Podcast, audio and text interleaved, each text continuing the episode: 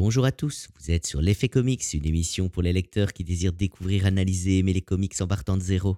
Je suis Philippe et je suis très heureux de vous accueillir pour cette émission. Aujourd'hui, pour ce deuxième numéro, nous allons essayer d'aborder deux comics.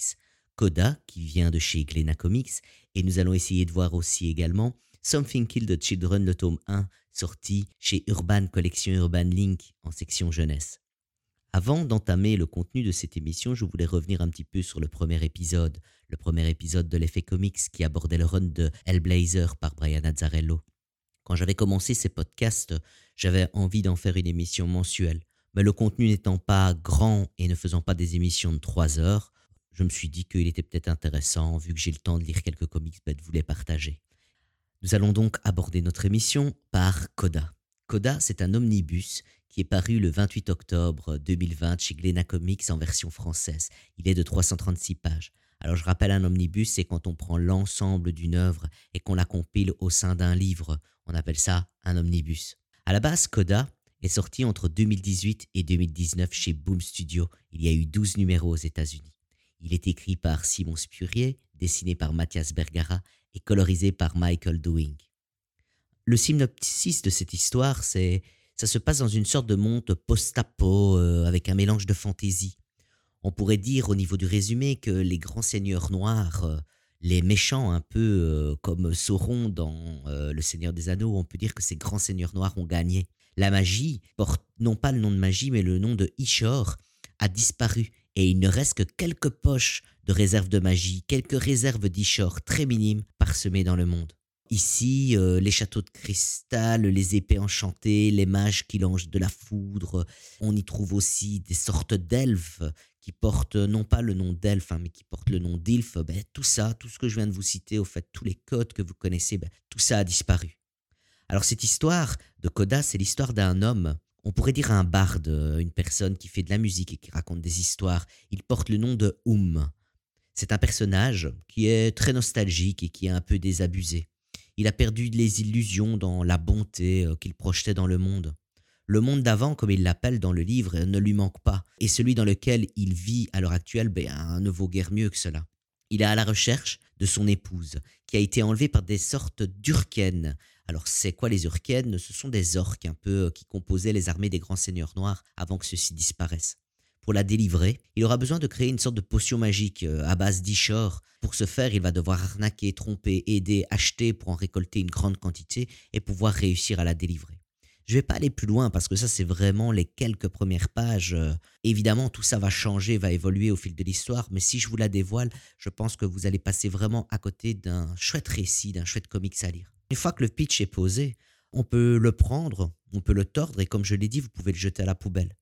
Le scénariste va se moquer ouvertement de la fantaisie classique et n'hésitera pas à rouler dans la poussière les termes comme ceux de paladin, d'armée noire, etc. Donc tous ces codes-là, il va les prendre, il va les trancher et il va les jeter. Au niveau du scénario, pardon, on pourrait dire qu'il y a certains thèmes qui sont abordés, comme la cupidité, être prêt à tout pour s'accrocher au pouvoir que l'on détient, même s'il est minime. Les apparences sont trompeuses et les codes de la fantaisie ne sont pas ce qu'ils paraissent. On y parle également d'amour, de désillusion, de vouloir changer l'être aimé pour le faire concorder avec notre vision du monde.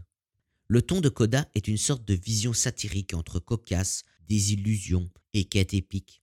Je trouve que la caractérisation des dessins ainsi que la colorimétrie fait une sorte de clin d'œil à une certaine catégorie de dessinateurs que l'on retrouvait dans le magazine Métal Hurlant. Je trouve qu'on y voit la patte de Moebius, qui n'est pas loin, elle n'est pas copiée à outrance. La richesse des cases est impressionnante.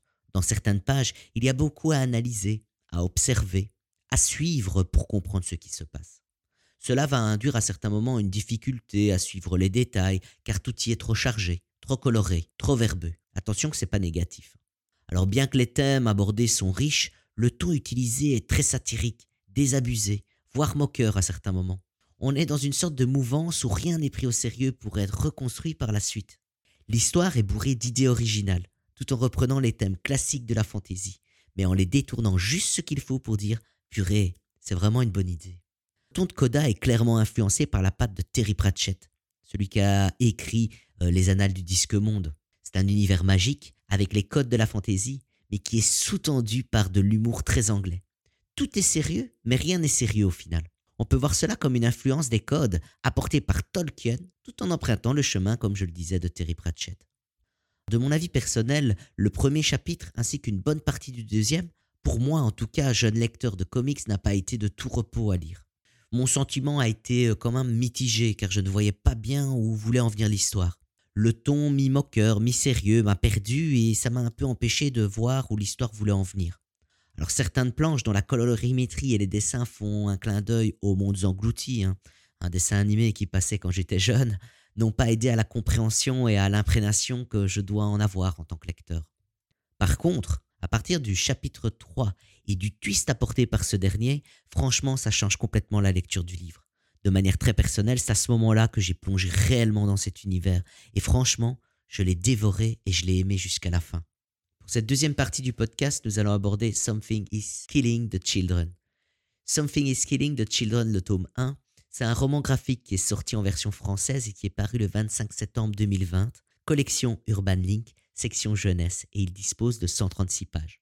Il reprend les épisodes de A à 5 de la version US. C'est quoi la collection Urban Link? Je l'ai découvert en lisant ce tome 1. Cette collection Urban Link, ça fait partie de la maison d'édition Urban Comics. Urban Comics, nous avions déjà parlé de cette maison d'édition dans l'épisode 1 d'Effet Comics, puisque c'est la maison d'édition qui a sorti le run de Hellblazer, écrit par Brian Azzarello. Alors l'objectif de la collection Urban Links, on pourrait dire que c'est viser une audience adolescente ou adolescente qui est ancrée dans notre société actuelle. Il va viser des récits euh, urbains et fantaisie tout en abordant des thèmes comme l'écologie, les enjeux moraux, euh, tout ce qui pourrait toucher à notre société. Something is Killing the Children est d'abord paru chez Boom Studio aux États-Unis en septembre 2019. Pour le moment, il existe 11 numéros, dont le dernier est sorti en octobre 2020. Je me suis lancé dans ce comic Something is Killing the Children pour deux choses. D'abord parce que ce comics a été nominé au Eisner Award en 2020 pour la nouvelle meilleure série. Et aussi parce qu'il m'a été conseillé par Sam du podcast Comic City, à qui je dis un grand bonjour en passant. Alors l'Eisner Awards, ce sont des prix qui récompensent chaque année des personnalités de la bande dessinée pour des œuvres parues l'année précédente aux États-Unis. Ils sont décernés par des professionnels de la bande dessinée américaine et sont remis lors du festival Comic Con de San Diego en Californie. Donc ça peut être une valeur sûre pour découvrir certaines choses. Something is Killing the Children est écrit par James Tanyon Ford et dessiné par Wesser Del Edera. Le pitch de Something is Killing the Children est assez court et très classique au final. Le livre va aborder la disparition d'enfants dans la petite ville d'Archer Peaks. Un jeune adolescent du nom de James va survivre à un massacre où il est le seul témoin oculaire de ce qui s'est passé.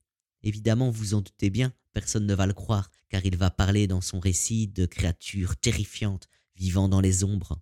Il va être aidé par une héroïne très mystérieuse, du nom de Erika Slaughter, qui va arriver en ville au même moment. Au niveau du scénario et des dessins, clairement, on est dans un mélange d'une vague qui mélange les comics, les mangas, la bande dessinée franco-belge. Cela se voit sur le plan scénaristique mais également visuel.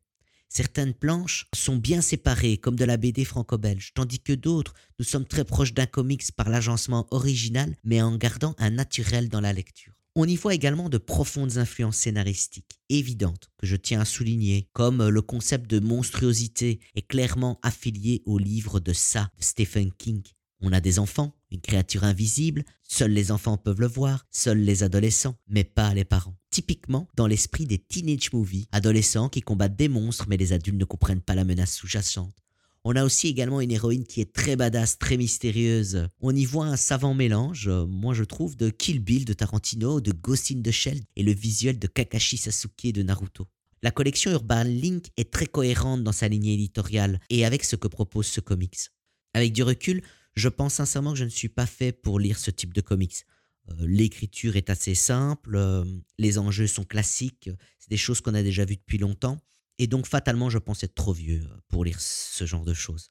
Voilà, pour ce deuxième épisode, il est terminé. J'espère qu'il vous a plu, j'espère que vous avez découvert des choses, j'espère également que vous avez détesté ce que j'ai raconté, et pourquoi pas venir m'en parler un petit peu. Où est-ce qu'on peut me trouver justement pour venir me faire des petits retours? Vous pouvez me trouver sur euh, Twitter, ApertureCorp, le nom de profil est Philippe Réal. Vous pouvez également me retrouver sur mon site internet philippereal.eu. Et puis vous pouvez m'écrire aussi un petit mail euh, à realfil.gmail.com. Donc vous n'hésitez absolument pas à faire des retours, vous n'hésitez absolument pas à me dire ce qui va, ce qui ne va pas, ce que je peux améliorer. Et puis bien... Euh, Lisez des comics, apprenez, détestez, amusez-vous, prenez du plaisir. Je pense que c'est ça le principal et surtout prenez soin de vous. Merci pour l'écoute. Au revoir.